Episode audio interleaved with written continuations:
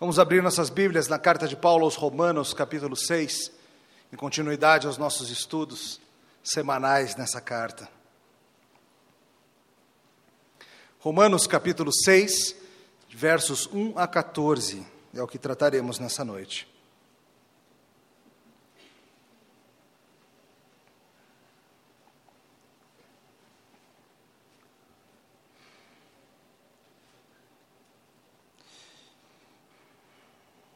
Capítulo 5 foi importantíssimo para o desenrolar do argumento de Paulo, onde Paulo explicou para a gente o que, que Cristo fez por nós e como nós fomos justificados por meio do nosso representante.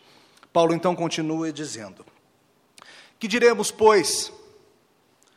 Permaneceremos no pecado para que seja a graça mais abundante? De modo nenhum. Como viveremos ainda no pecado, nós os que para ele morremos? Ou, porventura, ignorais que todos nós que fomos batizados em Cristo Jesus, fomos batizados na Sua morte? Fomos, pois, sepultados com Ele na morte pelo batismo, para que, como Cristo foi ressuscitado dentre os mortos pela glória do Pai, assim também andemos nós em novidade de vida. Porque se fomos unidos com Ele na semelhança da Sua morte, certamente o seremos também na semelhança da Sua ressurreição. Sabendo isto, que foi crucificado com ele o nosso velho homem, para que o corpo do pecado seja destruído e não sirvamos o pecado como escravos, porquanto quem morreu está justificado do pecado. Ora, se já morremos com Cristo, cremos que também com ele viveremos. Sabedores de que, havendo Cristo ressuscitado dentre os mortos, já não morre, a morte já não tem domínio sobre ele. Pois quanto a ter morrido de uma vez para sempre, morreu para o pecado, mas quanto a viver, vive para Deus. Assim também vós, considerai-vos mortos para o pecado, mas vivos para Deus em Cristo Jesus. Não reine, portanto, o pecado em vosso corpo mortal, de maneira que obedeçais às suas paixões. Nem ofereçais cada um os membros do seu corpo ao pecado como instrumentos de iniquidade, mas oferecei-vos a Deus como ressurretos dentre os mortos, e os vossos membros a Deus, como instrumentos de justiça. Porque o pecado não terá domínio sobre vós, pois não estáis debaixo da lei, e sim da graça. Oremos. Senhor, agradecemos por Romanos capítulo 6, que nos desafia e nos ensina. E nós pedimos, Senhor, pelas tuas misericórdias, que nessa hora utilize a proclamação da tua palavra para corrigir, instruir, repreender e animar o teu povo no nome de Jesus. Amém. Aurélio amava namorar. Calma, não é o Aurélio da Letícia, não, eu não faria isso com ele. É outro Aurélio. Aurélio amava namorar e aprontar todas. Aurélio nasceu no norte da África e desde cedo amava o pecado que nem Romeu ama Julieta. Aurélio estava disposto a qualquer coisa para pecar qualquer coisa. Sua mãe insistia com ele sobre a importância de Deus, da Bíblia, de Jesus Cristo, da santidade. Nenhum de nós é, é, estranho ao amor pelo pecado, mas Aurélio era desses que peca ousadamente. Em especial no tempo que ele passou numa cidade chamada Cartago estudando, não muito diferente do que acontece com muitos dos nossos jovens quando vão para a faculdade e descobrem possibilidades de pecado até então não exploradas, até então não imaginadas. Aurélio passou por lá e dormiu com diversas, inclusive várias, inúmeras prostitutas, roubou, se meteu em tudo que o seu coração desejava.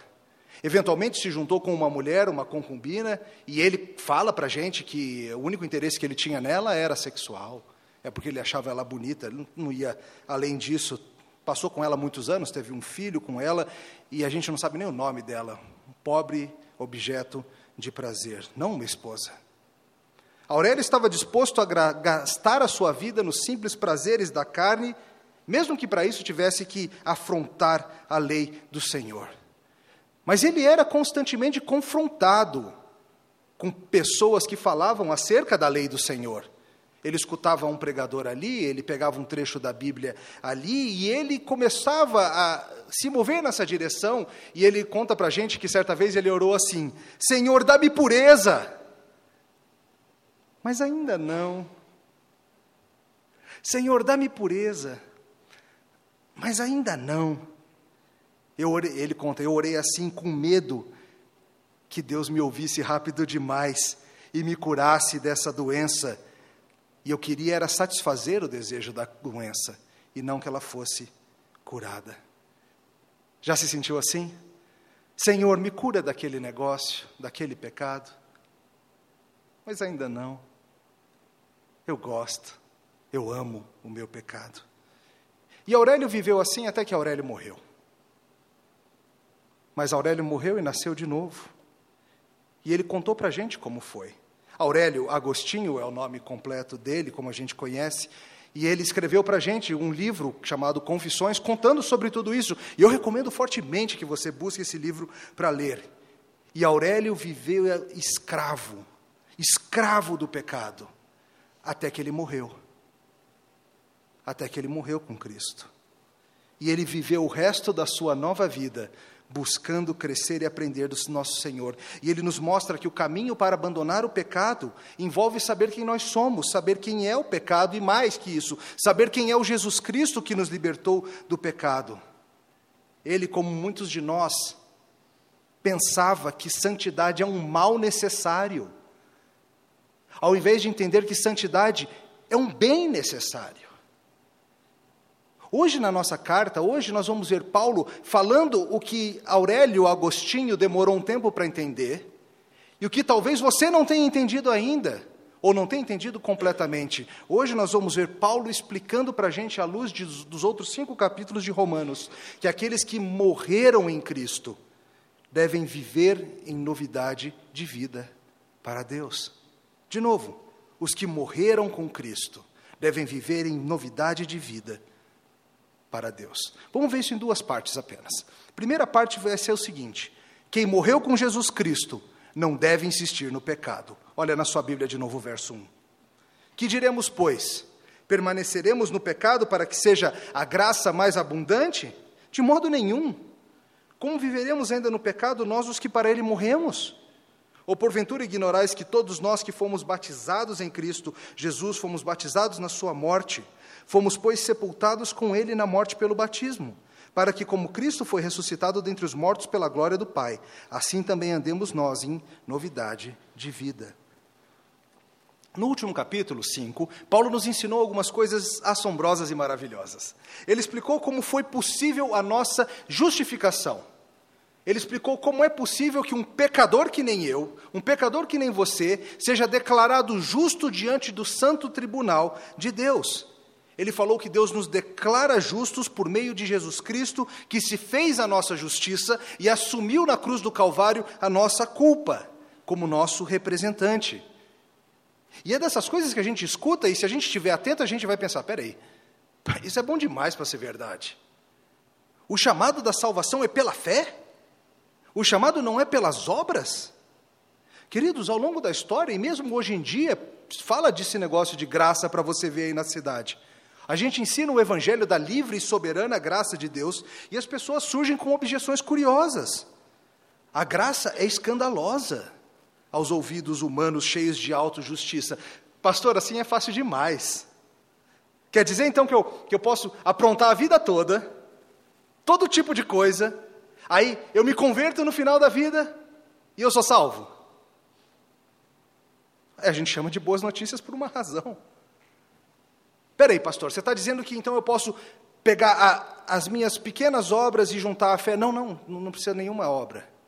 Somente a fé. É isso que a Bíblia nos ensina. Ah, então eu posso passar a vida toda aprontando e me converter na última hora e você salvo. Se você está pensando assim, é porque você ainda não entendeu a amplitude, a profundidade, a maravilha do que é essa salvação. As boas novas, queridas, o Evangelho não são apenas a mera mensagem de que Deus um dia vai te salvar do inferno, porque Jesus já pagou o preço do pecado. As boas novas são muito mais do que isso. E é isso que Paulo vai insistir com a gente. As boas novas são que você, pecador, já morreu. Você já morreu com Cristo na cruz.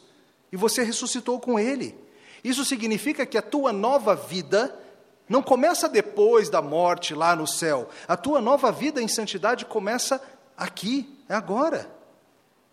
Você não é mais escravo do pecado. Vamos ver isso tudo com calma.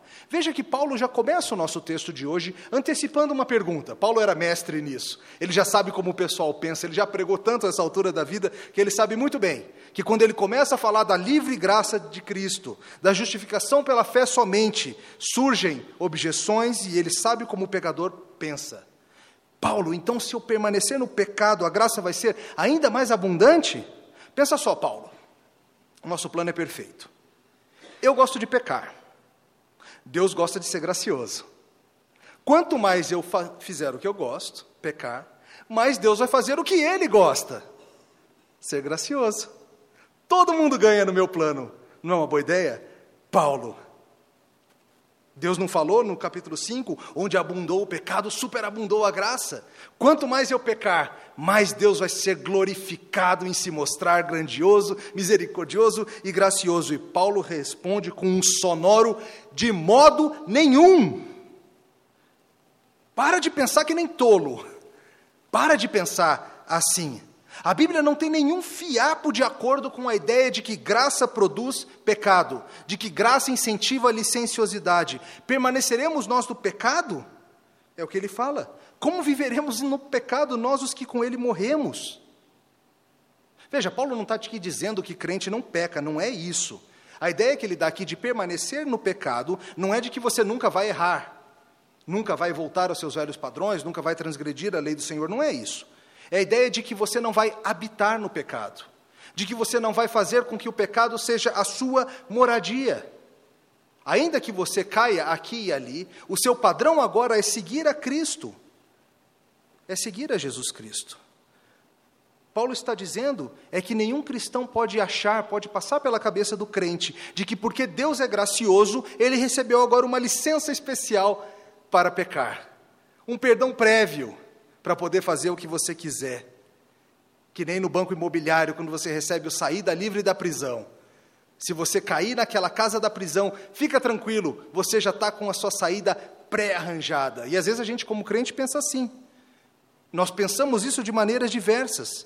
Pode ser que a gente não pense exageradamente nos termos descritos aqui por Paulo, ah, vou pecar mais para a graça ser maior, mas nós abusamos dessa graça de formas diversas. Talvez você pense, Deus vai me perdoar, eu posso fazer isso mais uma vezinha. Deus vai me perdoar, Ele é bom.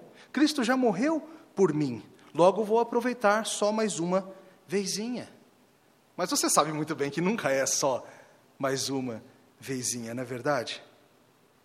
Ou então quando você pensa o seguinte: ah, eu preciso largar esse hábito, eu preciso largar essa coisa que eu faço, a Bíblia é clara quanto a isso mas Deus me ama. Amanhã eu largo. Semana que vem eu largo. Quando eu for velho, eu largo. Não, deixa, quando eu casar, eu largo. Não, quando eu tiver filho, eu largo isso. Toda vez que você precisa cultivar algo agora e você não faz, você está, de certa maneira, com esse tipo de pensamento. Ah, Deus me salvou, Deus é gracioso, Deus é bondoso. Se eu permanecer aqui no meu pecado, não vai ter consequências, já fui salvo mesmo. Mas Paulo está dizendo para você, querido, você morreu com Cristo. Esse tipo de pensamento é próprio de quem não conhece a graça de Deus. A chave para Paulo é que nós comecemos a entender quem somos e o que aconteceu conosco, e então é a gente vai agir de acordo. Veja, nós somos chamados a entender a obra de Cristo a nosso favor. Versos 3, verso 6, verso 10 usam palavras como ignorar, saber, conhecer, ser sabedores. Paulo está dizendo algo que é muito interessante. Paulo está falando para a gente que a mudança verdadeira de vida acontece à medida que você entende quem Deus é e o que ele fez por você. João Calvino, no seu livro mais famoso, As Institutas, começa o primeiro capítulo argumentando da mesma forma. Ele fala que o conhecer de Deus está intimamente ligado ao conhecer a nós mesmos. Quanto mais nós aprendemos sobre Deus, mais nós aprendemos sobre nós mesmos. E quanto mais nós aprendemos sobre nós mesmos, mais nós vemos o que Deus é e o que Ele fez. E é isso que Paulo está dizendo. Você precisa entender a obra de Jesus Cristo a teu favor. Muitos cristãos, e talvez seja o seu caso, vivem com, com a compreensão muito rasinha da obra de Jesus. Aquele beabá que aprendeu quando foi convertido. Jesus morreu na cruz para me salvar, estou salvo. E passa os próximos 30 anos sem sair desse, dessa marca. Paulo está te chamando, cristão, a crescer no entendimento de quem Jesus é e do que ele fez por você, porque é isso que vai transformar o seu coração. É isso que vai fazer com que você viva de acordo com aquilo que você já é nele. Você ignora isso tudo? Porque é bem possível ser de Jesus Cristo e ainda assim não entender totalmente as profundas implicações disso. Jesus é meu livrador do inferno, de novo, isso é só um pedacinho do que ele faz por você. Paulo diz algo aqui que é assombroso. Ele fala: Você já morreu, você não é mais quem você era antes de Cristo. Veja na sua Bíblia as indicações disso, verso 4. Fomos, pois, sepultados com Ele. Verso 5. Fomos unidos com Ele na semelhança da Sua morte. Verso 6. Foi crucificado com Ele o nosso velho homem. Mais adiante ele fala: Assim considerai-vos também mortos para o pecado. E ele fala essa questão toda aqui de batismo e morte, fomos batizados na morte. Veja, ele não está dizendo que batismo nos salvou, por favor. A gente não vai falar muito disso, mas que seja claro. Seja batismo como batistas ou presbiterianos vêm, não importa. Ninguém está dizendo aqui que o batismo salva. O que ele está nos lembrando é que há um batismo que é mais profundo e que é real, do qual o batismo com água é apenas um símbolo um símbolo da nossa identificação. Essa é a palavra-chave para você entender o que se passa aqui identificação. Verso 5: Porque se fomos unidos. A palavra unidos aqui que Paulo está usando é um termo que vem da botânica, a ideia de você enxertar ramos, de maneira que ramos que eram separados começam a ser parte um do outro. E o que ele está dizendo é: nós fomos enxertados nele naquela cruz, nós fomos unidos a ele naquela cruz. Romanos 5 falou bastante da ideia da representação. Talvez você se lembre, Mateus explicou aqui, a ideia do primeiro Adão, que foi nosso representante, lembra? E depois ele falou sobre o segundo Adão, que é Jesus Cristo, que é o nosso outro representante. E o que Paulo está explicando para a gente é que isso é mais do que um mero simbolismo, embora o aspecto simbólico esteja presente. Mas é mais do que um mero simbolismo. Ele simbolizou a gente lá na cruz. Não, é mais do que isso. Isso é o que nós chamamos da doutrina da união mística com Cristo. Nós fomos unidos a Ele de uma maneira especial e indissolúvel. Nós morremos com Cristo. Nosso velho homem morreu com Cristo. E essa morte é de uma vez por todas, não é algo repetível. Pecadores acham que liberdade é pecar. E esse é um dos grandes erros da humanidade. O marido que deseja uma amante acha que liberdade é ter uma amante. O corrupto que mete a mão na coisa pública e toma para si, acha que liberdade é poder. Mas pecado não é liberdade, querido. Pecado é escravidão, é prisão aos velhos padrões. Agostinho escreveu bastante sobre esse tipo de pensamento. Ele falava: o pecador acha que é livre, mas o pecador é escravo do pecado e do seu jugo perverso. Liberdade não é pecar. Liberdade é Jesus Cristo, é conhecer a verdade, a verdade é te libertar. E unidos a Jesus, nós podemos ter uma reorientação do coração. E essa reorientação não acontece da noite para o dia, ela começa na nossa conversão, mas ao longo da vida, à medida que você usa os meios dados por Deus, você começa a olhar para a sua vida pregressa e ver: puxa vida, aquilo era prisão. Eu nem sabia que eu estava preso. Eu não tinha ideia da força das minhas amarras. Eu não entendia quão sérios eram os meus grilhões. Agostinho fala assim: durante todos os meus anos de rebelião, onde estava a tal livre vontade? Quão doce foi para mim me ver finalmente livre daquelas alegrias infrutíferas que eu tinha tanto medo de perder. Tu as arrancastes de mim, tu que és a alegria soberana, tu as arrancaste e tomaste o lugar dela, tu és mais doce do que qualquer prazer. Talvez, meu irmão, minha irmã, você esteja ainda enganado com a ideia de que esse pecado no qual você insiste em permanecer seja algo doce, bom e agradável. E sim, quando você está no ato de pecar, ele parece assim mesmo, mas lembre-se: o pecado é um imitador. O pecado é uma imitação barata da realidade maravilhosa que Deus fez. Alguns de vocês são cristãos novos na fé, E talvez você ainda não tenha sequer percebido o tamanho da sua escravidão, da qual você foi liberto. E você olha e tem tanta coisa para mudar na sua vida, e isso te incomoda. Talvez você seja um desses cristãos já antigos, que já andam com Jesus há muito tempo, mas talvez você tenha chegado num ponto da tua vida que você já estagnou. E que você olha e fala assim: ah, aquela coisa lá, cresci tanto nas últimas décadas, isso aí, quando Jesus voltar, resolve, ou quando eu morrer. Não vou mexer com isso, não. Alegrias infrutíferas que não satisfazem o coração, mas que a gente continua se enganando e achando que ajuda. Senhor, dá-me pureza. Mas ainda não. Você é de Cristo. Você é misticamente unido a Cristo por meio do Espírito dele que habita em você. Essa doutrina é muito importante e é linda. É a união com Cristo. E essa relação com o nosso representante não é uma relação distante, não é que meu representante está lá no céu e longe de mim, como talvez um mero advogado numa corte que eu contrato e depois nunca mais escuto falar dele. Não, os termos são fortes. Você está unido na sua morte e na sua vida, você foi crucificado com ele, você morreu para a escravidão do pecado. E é à luz disso tudo que Paulo te chama para matar o seu pecado.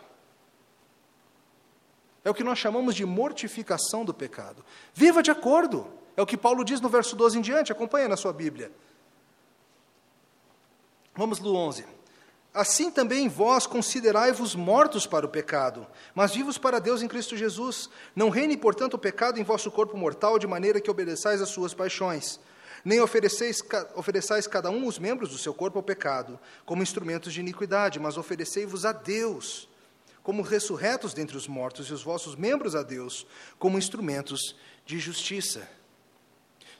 Meu irmão, o único jeito de você abandonar a forma de pensar de Sodoma, a forma de agir de Babilônia, a forma de viver do Egito, a única maneira de você abandonar as amarras do pecado que te prendem é em união a Cristo. Não tem nada que nós, escravos da vontade, escravos do pecado, possamos fazer por nós mesmos mas se nós estamos unidos a Cristo, se nós recebemos a nova vida e o novo coração, nós temos tudo o que precisamos para largar aqueles velhos hábitos e para caminhar em direção a Deus. Nós temos tudo o que precisamos. Mas a gente continua insistindo nas mesmas velhas coisas. E sabe de uma coisa? Você não pode mais ficar botando a culpa do seu pecado nos outros. Porque você já morreu para eles. Você não pode ficar botando a culpa no diabo. Porque a Bíblia diz que maior é o que está em vós do que o diabo. Você não pode ficar botando mais a culpa no mundo, porque você já morreu para esse mundo. Você tampouco pode ficar colocando a sua culpa ah, na sua velha carne, o meu velho homem me fez pecar, seu velho homem morreu. Sabe por que, que o seu pecado continua vivo? Sabe por que, que o seu pecado continua te atormentando toda semana? É porque você quer mantê-lo vivo. É porque, apesar de tudo, você deseja pecar. É o teu amor pelo pecado que faz com que ele continue vivo. Sabe por que, que esse monstro não morre?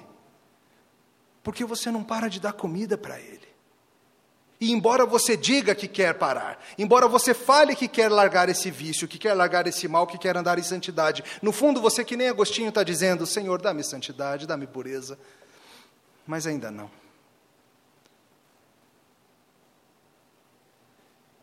O autor Kent Hughes, no seu comentário de Romanos, dá um exemplo muito interessante sobre como que nós agimos tantas vezes. Ele fala de um exemplo de um soldado. Imagina um soldado que entrou para o exército e você, você sabe como é lá o sargentão do exército flexão de braço, paga 100, olhou para baixo quando devia estar tá olhando para frente, paga 200. Vamos lá, correndo, acorda de madrugada, corre, pula, anda, bate continência, barriga para dentro, peito para fora. E essa bota suja? E assim vai, e o cara passa anos e anos acostumado com aquilo, e a mera visão daquele sargento aparecendo na esquina já faz com que ele entre em posição de sentido e se arrume, se aprume todo. Aquela rotina faz com que obediência se torne um reflexo natural. Agora imagina que um dia esse soldado cumpre o seu tempo por lá e ele é dispensado do seu serviço no exército e não tem mais nada a ver com o exército. Um dia ele está passeando na cidade, está por aí, na torre de televisão, seja onde for, e andando pela cidade, ele se depara com o seu velho sargento. Imediatamente o que, que ele faz? apruma o corpo e se prepara para bater continência e olha preocupado para o sapato dele. Não precisa mais. Não precisa mais. Por quê? Porque aquele relacionamento de autoridade que o sargento tinha sobre ele acabou, morreu. Esse é você, cristão. Você não deve mais obediência ao pecado. Você não deve mais obediência à velha autoridade e escravidão que o pecado tinha sobre você. Por que, que você continua batendo continência para ele? No fundo é porque você gosta. Mas Jesus te chama a olhar quem você é nele e a olhar para ele e ver o que aconteceu contigo. Você não é mais prisioneiro do maldito pecado. Pode parar de bater continência. Isso é boa notícia. Você não é mais escravo. Viva em Cristo, você foi unido a Ele na morte. Essa é a primeira parte da boa notícia. A segunda parte da boa notícia é ainda melhor, nosso segundo ponto. Quem ressuscitou com Cristo deve andar em novidade de vida. Acompanhe a partir do verso 4. Fomos, pois, sepultados com Ele na morte pelo batismo, para que, como Cristo foi ressuscitado dentre os mortos pela glória do Pai, assim também andemos nós em novidade de vida. Porque se fomos unidos com Ele na semelhança da Sua morte, certamente o seremos também na semelhança da Sua ressurreição. Sabendo isto, que foi crucificado com Ele o nosso velho homem, para que o corpo do pecado seja destruído, e não sirvamos o pecado como escravos, porquanto quem morreu está justificado do pecado. Ora, se já morremos com Cristo, cremos que também com Ele viveremos sabedores de que, havendo Cristo ressuscitado dentre os mortos, já não morre, a morte já não tem domínio sobre ele, pois quanto a ter morrido de uma vez para sempre, morreu para o pecado, mas quanto a viver, vive para Deus. Tem uma história sobre Agostinho que provavelmente você já escutou e há uma certa dúvida se, se aconteceu mesmo ou não, é difícil de encontrar a fonte. Mas conta a história que Agostinho, certa vez, encontrou uma antiga amante dele na cidade dos seus tempos de farra e tempos de vida de escravidão. E ele, querendo se desvencilhar, não queria conversa, sabia como seu coração funcionava, e ela fala para ele: é, Agostinho, sou eu. E ele foge dela dizendo: Não sou eu. O princípio é esse. Não é mais você. Não é mais você.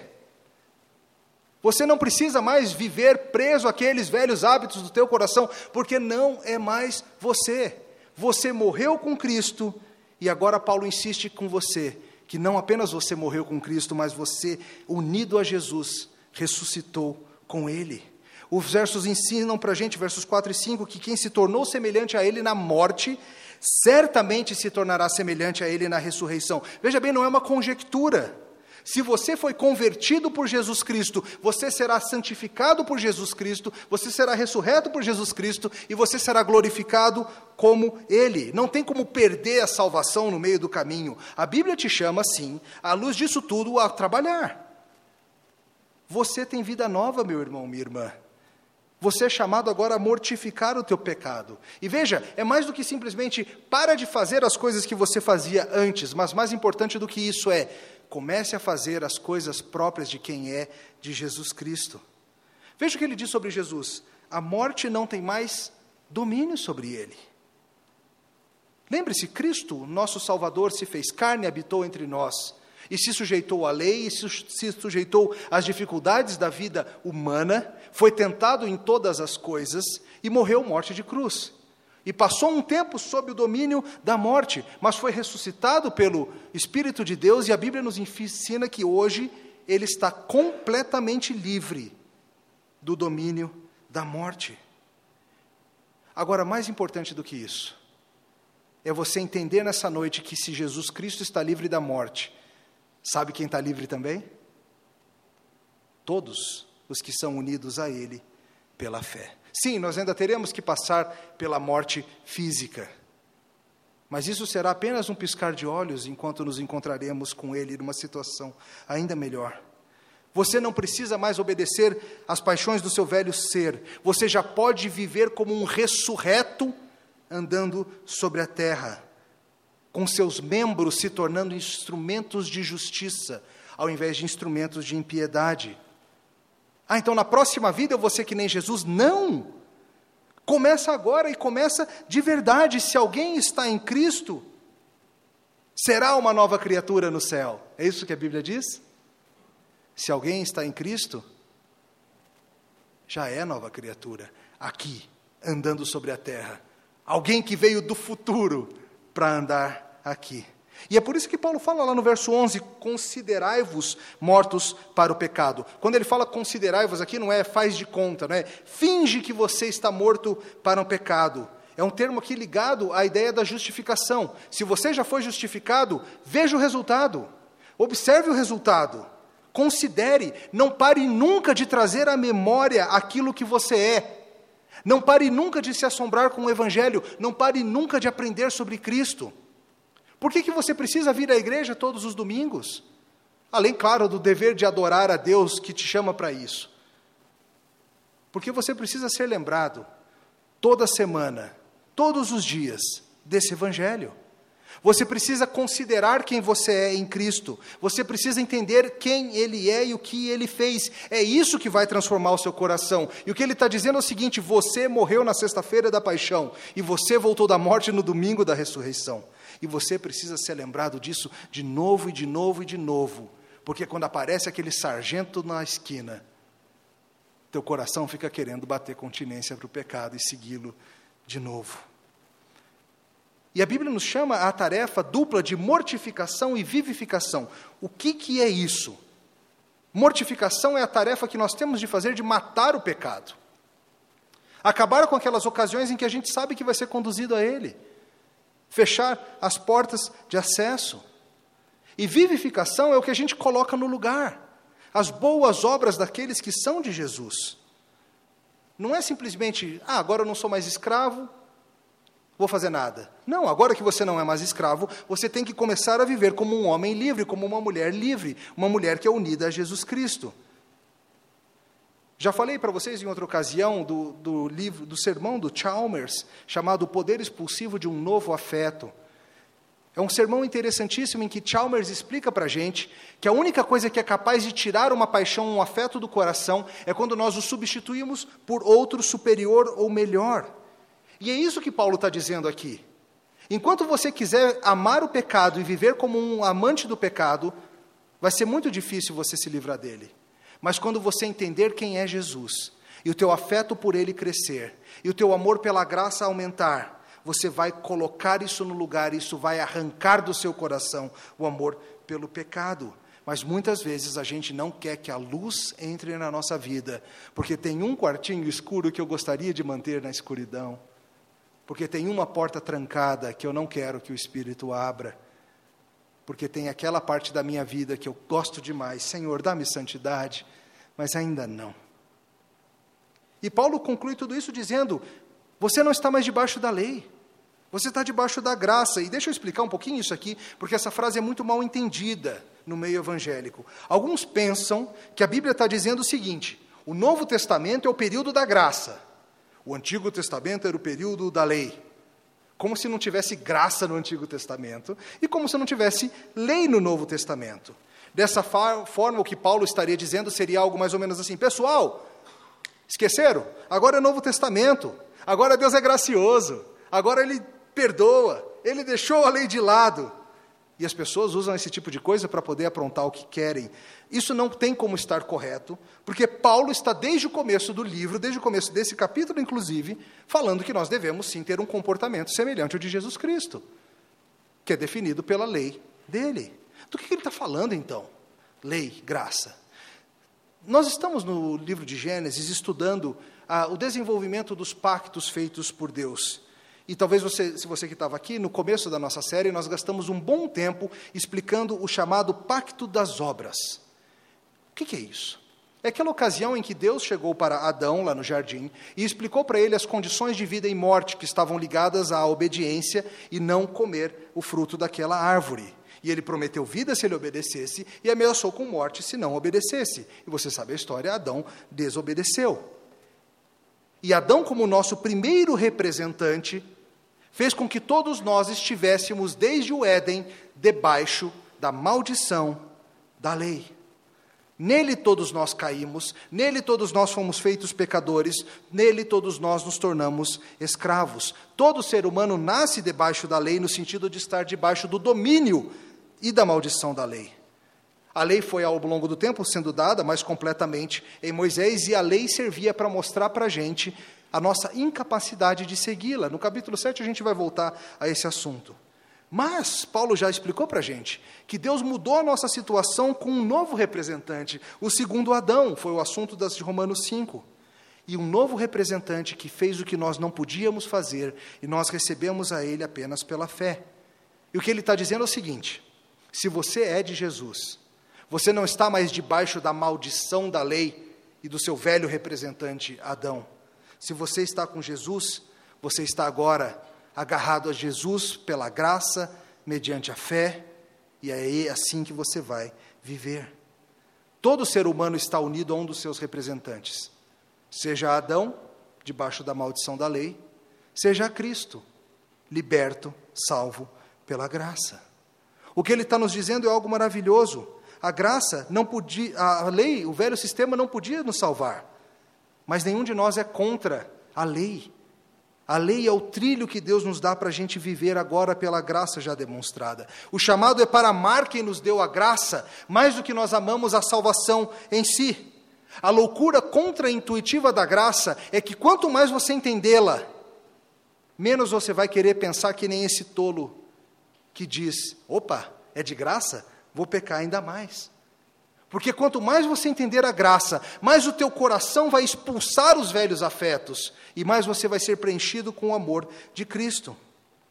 Quando insistimos no pecado e falamos, ah, isso acaba resultando em maior graça, em maior glória, estamos sendo tolos, estamos amando o presente mais do que amamos quem deu o presente. E o próprio Agostinho dá um exemplo nesse sentido. Ele fala assim: imagine um homem que, que produz um anel de noivado lindíssimo para sua noiva. O anel é lindo. E ele dá o anel para ela e ela ama o anel. Mas estranhamente ela ama o anel mais do que ela ama aquele que o deu. E ela se enamora tanto do anel que ela fala assim: Ah, não quero nada contigo, não, pode ir embora daqui. Que anel! Ora, a função do presente é direcionar o, o, amor e demonstrar amor para aquele que o fez. Mas nós, muitas vezes, somos como essa noiva, amamos o presente da salvação que recebemos, mas não entendemos que essa salvação nos é dada, esse presente nos é dado para que amemos o noivo. E nos interessemos em ser como o noivo. E desejemos estar com o noivo. A gente quer sim ser liberto da condenação do pecado. Obrigado, Deus, por me livrar do inferno, tá? Mas deixa eu aproveitar aqui as coisas que eu quero aproveitar, que eu acho tão boas. Dá-me pureza, Senhor, dá-me santidade. Mas ainda não. Depois a gente vê esse negócio de casamento. Amamos a salvação que Deus nos deu mas estranhamente não queremos imitar o Deus que nos deu a salvação. Amamos o que Jesus fez por nós na cruz, mas estranhamente não queremos andar como Ele. E Paulo fala: isso é loucura, isso não é jeito de pensar. Só faz essa pergunta do versículo 1 quem não entendeu ainda. Quem não entendeu ainda que a graça existe para te fazer livre para que você morra com Cristo e ressuscite com Ele e viva em novidade de vida. Ninguém está te chamando aqui, Paulo não está te chamando, deixe a delícia que é o pecado e agarre uma coisa horrível chamada santidade. Não é isso, não, gente. Nós estamos te chamando, a Bíblia te chama a deixar uma coisa horrível chamada pecado, que finge que é boa, mas que na verdade te escraviza. E você agarre aquilo para o qual o seu coração foi criado, a beleza de Cristo. Santificação não é um mal necessário. Santificação é um bem necessário. Agostinho finalmente entendeu isso. E ele entendeu que foi o amor de Cristo que o atraiu. E ele escreveu: Tu estás sempre ativo, ao mesmo tempo que descansas. Tu juntas todas as coisas para si mesmo, embora não tenhas qualquer necessidade. Tu te entristeces com o pecado, mas não sofre dor. Tu podes ser irado e ainda assim sereno. Suas obras são variadas, mas teu propósito é um só. Tu és meu Deus, meu santo deleite. Mas será que isso é suficiente? Pode algum homem dizer o suficiente sobre ti? Senhor meu Deus, minha luz, minha riqueza, minha salvação. Oremos. Te louvamos, ó Deus, por Jesus Cristo, nossa luz, nossa riqueza, nossa salvação. Confessamos, Senhor, que muitas vezes nós amamos mais o pecado do que o nosso redentor. E que desejamos as benesses de sermos salvos sem desejar a santificação que vem com ela. Ajuda-nos, Senhor, a perceber que pecado é escravidão e tolice. E ajuda-nos, Senhor, a entendermos, acima de tudo, quem nós somos agora em Cristo. Ajuda-nos, Senhor, a perceber e a considerar, a meditar sobre essas coisas. Que elas nos ajudem a enxergar o mundo como ele é e o nosso Senhor como ele é. No nome dele oramos. Amém.